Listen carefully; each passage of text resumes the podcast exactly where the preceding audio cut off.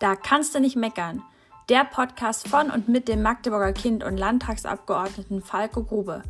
Hier geht es ums Politische, ums Kulturelle, aber auch ums ganz Alltägliche. Hört rein!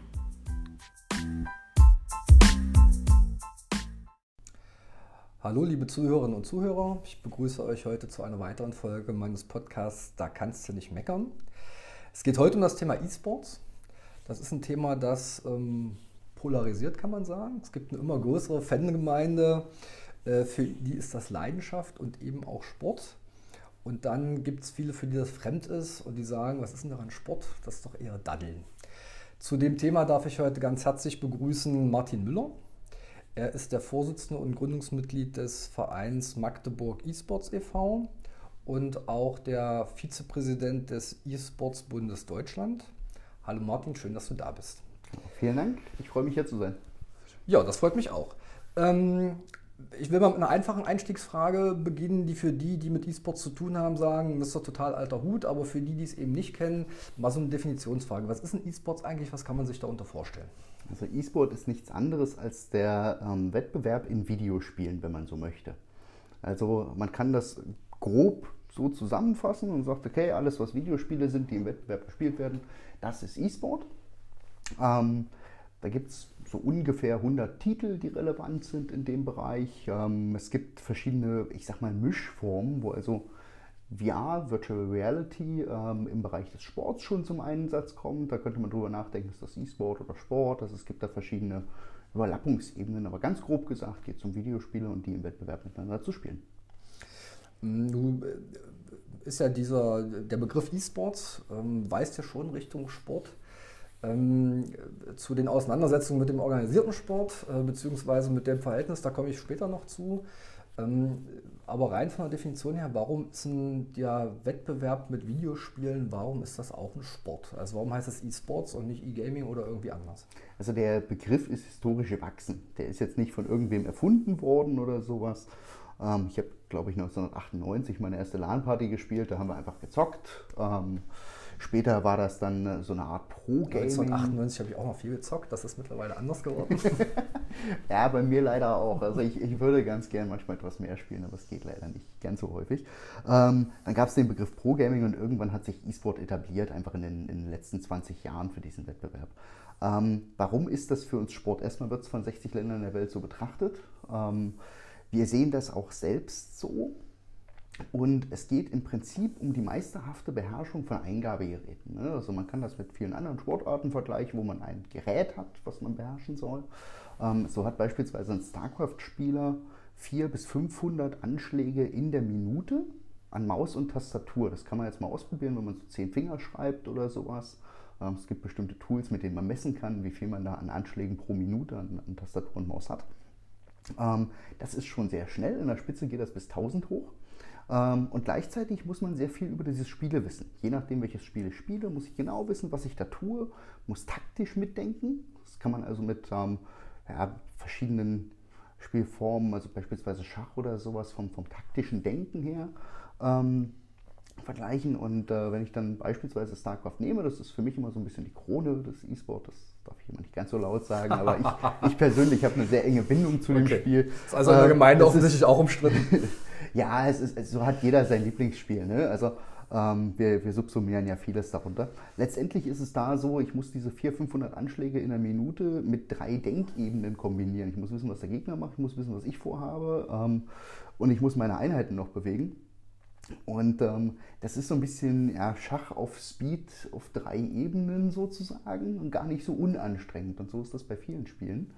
Ähm, dazu kommt äh, häufig der Faktor Teamplay. Ich muss also wissen, was macht mein Mitspieler, was machen meine Gegner. Ähm, diese ganze Kommunikation in den Teamspielen ist extrem wichtig und führt dann am Ende auch zum Erfolg. Und ähm, neben dem haben wir immer den Wettbewerb, dass wir also untereinander gegen Menschen sozusagen spielen. Und wenn man das alles mal zusammennimmt, dann ähm, erfüllt das vielleicht nicht alle gängigen Sportdefinitionen und vielleicht auch nicht unbedingt jede Sportdefinition, die wir im Kopf haben, aber doch einige und äh, große Bestandteile von einigen Definitionen. Also ich frage das halt auch deshalb, wir ähm, haben das Thema äh, sowohl in der SPD, in der Partei, als auch in der Landtagsfraktion. Ähm, ich bin ja sportpolitischer Sprecher äh, meiner Fraktion. Da war also äh, zu Beginn der Wahlperiode das Thema E-Sports eher nicht so umfasst. Äh, wir haben das aber auch äh, vor zwei Jahren im Landtag schon mal diskutiert. Und ähm, also einmal habe ich das Gefühl, es ist eine Generationsfrage. Und das Zweite, wenn man sich tatsächlich damit beschäftigt, ich habe auch einen Trainerschein, beziehungsweise hatte, der wird nicht mehr gültig sein. Ähm, da hat man ja diese, diese vier klassischen äh, Ebenen von Sport, äh, Kraft, Schnelligkeit, Ausdauer, Koordination. Und wir haben ja in den ganz, also in den traditionellen Sportarten, also in den Offline-Sportarten, ähm, auch verschiedene Elemente verschieden betont. Ja. Also ein Dartspieler wird eher mit Konzentration und Koordination äh, arbeiten. Der braucht sicherlich auch für die Konzentration eine gewisse Ausdauer, aber eben nicht im klassischen Bereich wie ein Marathonläufer.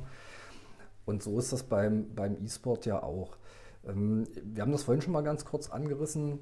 Ähm, es gibt ja die Diskussion, äh, in 60 Ländern hast du gesagt, ist das als Sport normal anerkannt? Ähm, in Deutschland ist das ja nicht ganz so einfach. Da gibt es ja seit einer Weile eine Diskussion. Es gibt auch äh, einen Diskussionsstand im organisierten Sport, also im DOSB, ähm, wie das Verhältnis ähm, zu euch als äh, E-Sportler und E-Sportlern ist. Wie ist denn da im Moment der aktuelle Stand? der ist in Bewegung, würde ich mal sagen.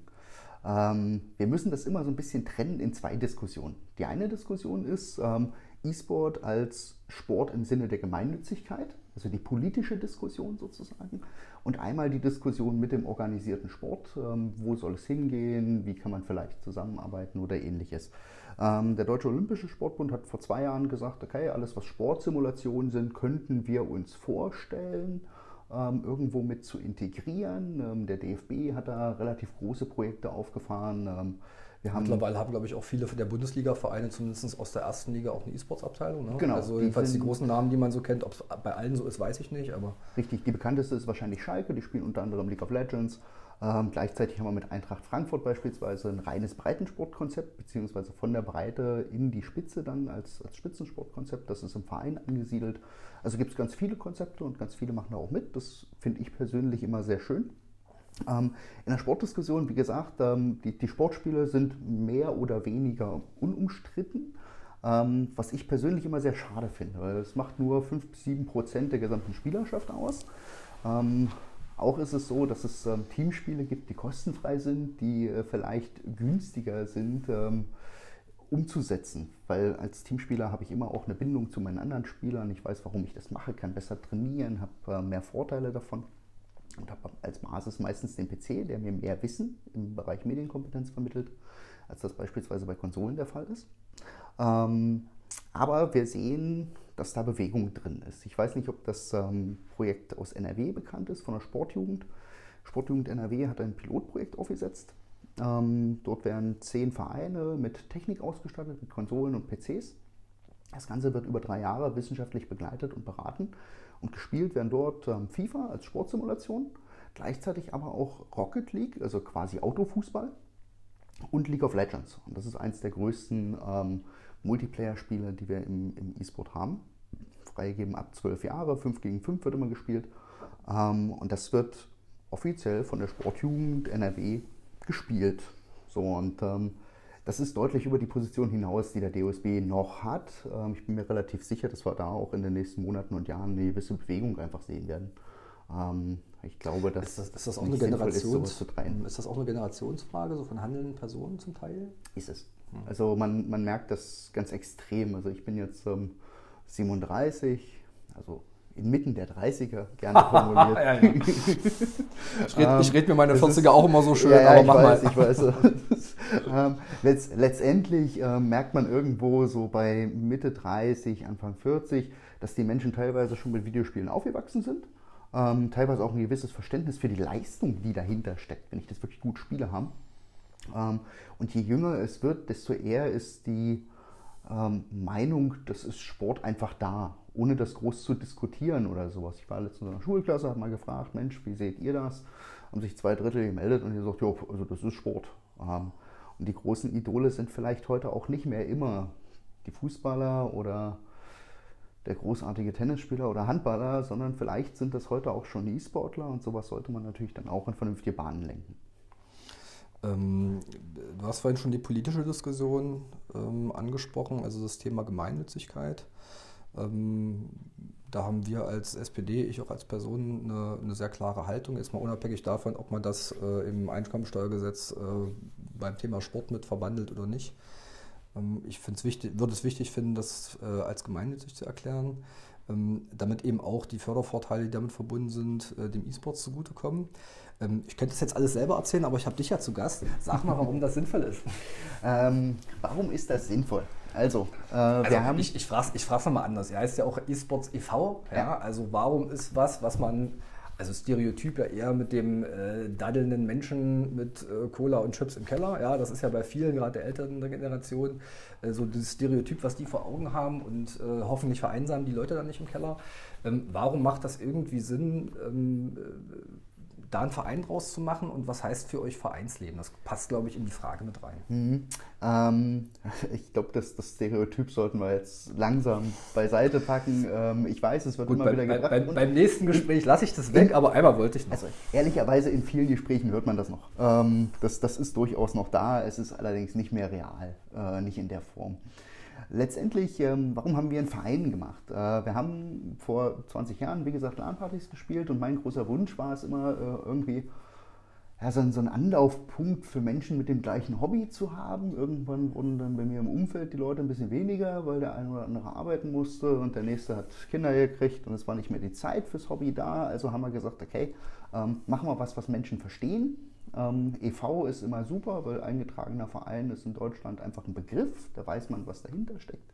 Wenn Magdeburg dran steht, weiß ich auch noch, wo das Ganze ist, dann brauche ich nur noch eine Sache erklären und das wäre jetzt der E-Sport.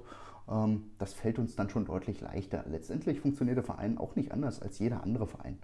Ähm, das heißt, wir haben ein Vereinsleben, wir haben ähm, Trainer, die wir mit einem Trainerschein vom E-Sport Bund ausgestattet haben. Wir haben ähm, Events, wenn wir dann wieder Events machen dürfen, ähm, wo wir zusammenkommen und die große Zielstellung ist immer, die Menschen irgendwo zusammenzuholen, hier in Magdeburg, am besten im Vereinsheim von uns, was wir jetzt gerade ähm, renovieren und neu bauen, mit 150 Quadratmetern, so dass jeder Einzelne auch ein soziales Umfeld sozusagen dazu kriegt und eine Anlaufstelle für sein eigenes Hobby hat. Ähm, das ist immer nicht nur E-Sport, das sind auch manchmal einfach Gamer, also Menschen, die Einzelspielerspiele spielen die sich aber freuen, dass sie Menschen haben, die sie aufnehmen und sagen, hey, das ist cool, dass du Gamer bist. Äh, lass uns über dein, dein Spiel quatschen, ähm, lass uns mal zusammen was machen. Dazu kommen Ausflüge, Aufklärungsarbeit, wir haben Elternabende gemacht, ähm, wir haben Pilotprojekte zur Trainerausbildung im E-Sport äh, in 2017 und 2018 gemacht. Wir sind dabei, mit einer Jugendorganisation jetzt was vorzubereiten, wo wir dann ähm, im Bereich Medienkompetenz eher aktiv sind, weniger im Bereich echter E-Sport sozusagen. Das alles macht nachher den Verein aus. Ähm, wir sind, Fun Fact, nicht gemeinnützig, sondern ähm, gemeinwohlorientiert, haben das auch in unserer Satzung so festgeschrieben und ähm, sind insgesamt, ich sag mal so 20 Leute, die das ehrenamtlich organisieren. So funktioniert das in vielen Vereinen. Warum sollte das Ganze jetzt gemeinnützig werden? Ähm, warum sollte E-Sport als eigener Begriff sozusagen auftauchen in der, in der Gemeinnützigkeit?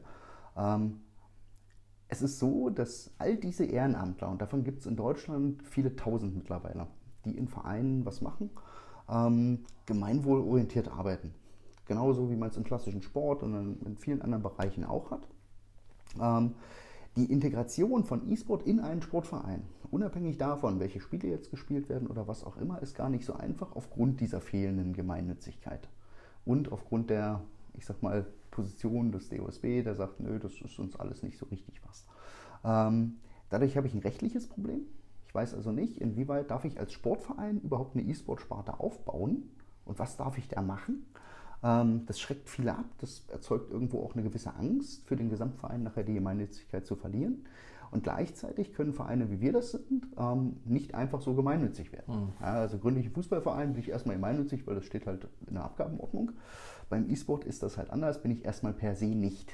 Ähm, wir hätten theoretisch drei Möglichkeiten, gemeinnützig zu werden. Das wäre einmal über Jugendarbeit. Ähm, die geht bis 27. Das Durchschnittsalter meines Vereins ist 27,5 Jahre. Das Durchschnittsalter der Breitensportabteilung von Alemannia Aachen im E-Sport-Bereich ist 36 Jahre. Ähm, man sieht, das funktioniert nicht einfach so. Dazu muss man ja entsprechende Konzepte haben etc. Ähm, das kann auch nicht jeder leisten, der jetzt nicht zufällig einen Medienpädagogen dabei hat. Dann wäre der Bereich Sport, das hatten wir kurz diskutiert, ähm, funktioniert halt auch nicht, weil soll halt nicht so sein. Ähm, und dann gäbe es theoretisch noch den Bereich Kultur, weil Videospiele sind Kulturgut in Deutschland. Ähm, ich weiß, dass es ein, zwei Vereine gibt, die auf dem Wege das versucht haben, aber das wird dem Ganzen, gerade dem sportlichen Charakter des E-Sport, auch wieder nicht ganz gerecht. Und ähm, damit sagen wir, zur, zur Anerkennung dieses ehrenamtlichen Engagements, auch für die Gesellschaft, auch bei der Vermittlung von Werten an junge Spieler, ähm, bei der Aufklärung über mögliche Gefahren auch, ähm, wäre es schon sehr hilfreich und sehr wünschenswert, dass eine Gemeinnützigkeit für E-Sport auf den Weg gebracht wird. In welcher Art und Weise? Das ist dann Sache der Politik, ich glaube der Bundespolitik, wenn ich richtig informiert bin. Das ist so, ja. Ähm, ich würde es mir wünschen, dass wir das vielleicht nicht noch vier Jahre vor uns herschieben, sondern irgendwann auch lösen, weil wir reden in, in Deutschland allein von vier bis fünf Millionen E-Sportlern, also Menschen, die E-Sport irgendwie betreiben, indem sie an Videospielwettbewerben teilnehmen. Und wir reden in Deutschland von rund 35 Millionen Gamern, also Menschen, die irgendwo Videospiele spielen. Das heißt, eine gewisse Relevanz für das Thema ist da. Und ich glaube, dass es da einfach auch Strukturen gibt oder geben muss, die Verantwortung übernehmen, mhm. damit es nicht irgendwo völlig abgleitet. Also sehe ich auch so, habe ich mich auch schon zu positioniert. Also ähm, von Landesebene kann man vielleicht ein bisschen äh, drücken, aber entschieden werden muss es tatsächlich im Bund. Ich hoffe auch, dass nach der nächsten Bundestagswahl, jetzt mal unabhängig davon, äh, wer dann die Regierung stellt, das vielleicht ein Thema sein wird. Ähm, abschätzen kann ich es im Moment tatsächlich noch nicht. Das kommt sicherlich tatsächlich darauf an, wer nachher die Bundesministerien da besetzt äh, und wie man sich da einigt. Ähm, aber ich würde das sinnvoll finden. Ähm, ich will dann gleich mal zu einem Thema überleiten, das hast du schon mal angesprochen, nämlich das Thema ähm, resultiert ja so ein bisschen aus dem, warum auch das Vereinsleben bei euch und wie das funktioniert. Ähm, das Thema Suchtprävention, weil das, glaube ich, bei vielen, ähm, ich sage jetzt mal der älteren, Generation und eben auch der Elterngeneration, ähm, so ein Thema ist, wo ja, eine gewisse Sorge da ist, dass Spiel, Spielen und Spielekonsum auch Sucht sein kann. Es ist ja auch eine berechtigte Sorge. Ähm, gibt, große, gibt da große Zahlen. Ich erinnere mich, als ich noch jung war, ja, damals, ähm, hatte ich die Diskussion mit meinen Eltern auch, ja, wenn wir Ferien hatten und die kamen morgens um sechs nach Hause oder gingen zur Arbeit und haben sich gewundert, dass ich schon wach war und ich habe gesagt, nee, nee, ich bin noch wach. Ja. ähm, du mag das in Ferien gehen oder in einer Semesterpause oder so, aber es ist natürlich im Normalleben ein bisschen schwierig, wenn dann alles drunter leidet. Ähm, was macht ihr da oder ist das, was ihr da im Vereinsleben habt, eben da auch ein, äh, ein Stück weit eine Prävention gegen, weil man eben mit anderen zusammen ist? Ähm, aber habt ihr da auch Konzepte, die das Ganze, äh, die dem Ganzen begegnen? Oder ist das ein Thema für euch auch? Also ein Thema ist es sicherlich auf vielen Ebenen. Ich habe ja ähm, verschiedene Hüte auf, neben der Vorsitzendenschaft sozusagen der Magdeburg E-Sports e.V., ja auch im Bund, die Breitensportabteilung, ähm, die Landesprojekte in, in Sachsen-Anhalt und äh, Schleswig-Holstein. Und letztendlich kommt man mit dem Thema immer wieder zusammen. Was man feststellen muss, E-Sport-Vereine sind nicht dazu da, Menschen dazu zu verleiten, viel mehr zu spielen sondern es soll vielmehr eine Struktur gegeben werden. Ähm, und man kann mit Trainern beispielsweise, die versuchen, Menschen besser zu machen, ähm, sehr positiv auf das Spielverhalten einwirken. Also es ist besser, ähm, weniger und konzentrierter mit Zielstärken zu spielen, als einfach sinnlos vor sich hin zu daddeln, 16 Stunden am Tag. Das, das muss man einfach ganz klarstellen. ich habe ja, als ihr die Trainerausbildung hier in Magdeburg äh, gehabt habt, vor zwei Jahren oder vor drei Jahren, ähm, habe ich mir das mal angeguckt. Wie gesagt, ich habe auch Trainerschein und war ziemlich fasziniert, weil ich damit gar nicht gerechnet hätte, dass es im Prinzip auch dieselben äh, Matrizen zur Trainingssteuerung und so weiter sind. Also fand ich für mich äh, äh total spannend. Ähm, ähm, äh, ich, will, ich will mal von diesem ganzen technischen und so weiter ein, ein Stück, ein Stück weg. Und mal für, für die Leute, die jetzt mit dem Thema gar nicht so viel zu tun haben, ähm, kannst du irgendwie mal größenmäßig darstellen, wie groß das einfach ist, auch in anderen Ländern. Ja? Also wenn man sich da mit dem Thema E-Sport ein bisschen äh, beschäftigt und äh, da mal außerhalb von, von Deutschland guckt, aber auch in, äh, in Deutschland, Westfalenhalle und so als Stichwort, ähm, wie groß ist denn das eigentlich äh, wirklich oder wie groß kann das hier werden? Das ist, ist eine super interessante Frage. Also ein paar Zahlen aus Deutschland hatte ich ja schon. Ähm, wir haben weltweit ähm, 2,6 Milliarden Gamer quasi ähm, und irgendwas 400, 500 Millionen E-Sport-Enthusiasten, also Menschen, die Videospiele im Wettbewerb dann auch verfolgen und gucken. Ähm, ich gehöre mittlerweile auch dazu, bin also selber kaum noch Spieler, weil keine Zeit. Aber ich gucke es mir unglaublich gerne an, weil ich viel davon verstehe und die Leistung schätzen kann. Ähm, der, der Umsatz der reinen E-Sport-Branche, wenn man das mal als äh, Wirtschaftsfaktor nehmen würde, ist bei einer Milliarde Euro im Jahr in etwa weltweit. Ähm, das ist nicht besonders viel. Nimmt man diese Überlappungsbereiche ins Gaming mit, da wird das Ganze schon wesentlich mehr. Also Gaming und Videospiele allein in Deutschland haben einen Umsatz von 4 Milliarden Euro. Ähm, wir sind beim, beim reinen E-Sport-Anteil in Deutschland, glaube ich, bei 90 oder 100 Millionen oder sowas. Das ist noch verhältnismäßig wenig, aber es sind sehr viele Menschen, die sich damit beschäftigen wollen und es tun. Ähm, dort ist gerade die Westfalen, also Lanxess Arena wäre es in, in, Köln beispielsweise, 15.000 Counter-Strike-Fans, die sich treffen. Ähm, Katowice ist so das, das Mekka, 180.000 Besucher in ähm, einer polnischen Bergbaustadt, ähm, weil seit zehn Jahren dort das Intel Extreme Masters läuft. Äh, wir haben in, in China, gestern wurde gerade ein Projekt vorgestellt, die bauen für 1,3 Milliarden Euro eine ganze E-Sport-Stadt. Ähm, also in Südostasien, Nordamerika wesentlich größer nochmal und in vielen anderen Ländern auch wesentlich anerkannter. Ähm, müssen wir nur nach Dänemark schauen beispielsweise. Da gibt es unglaublich viele Ansätze, wie in Sportvereinen oder auch ähm, Jugendschulen, die es da als Konzept gibt.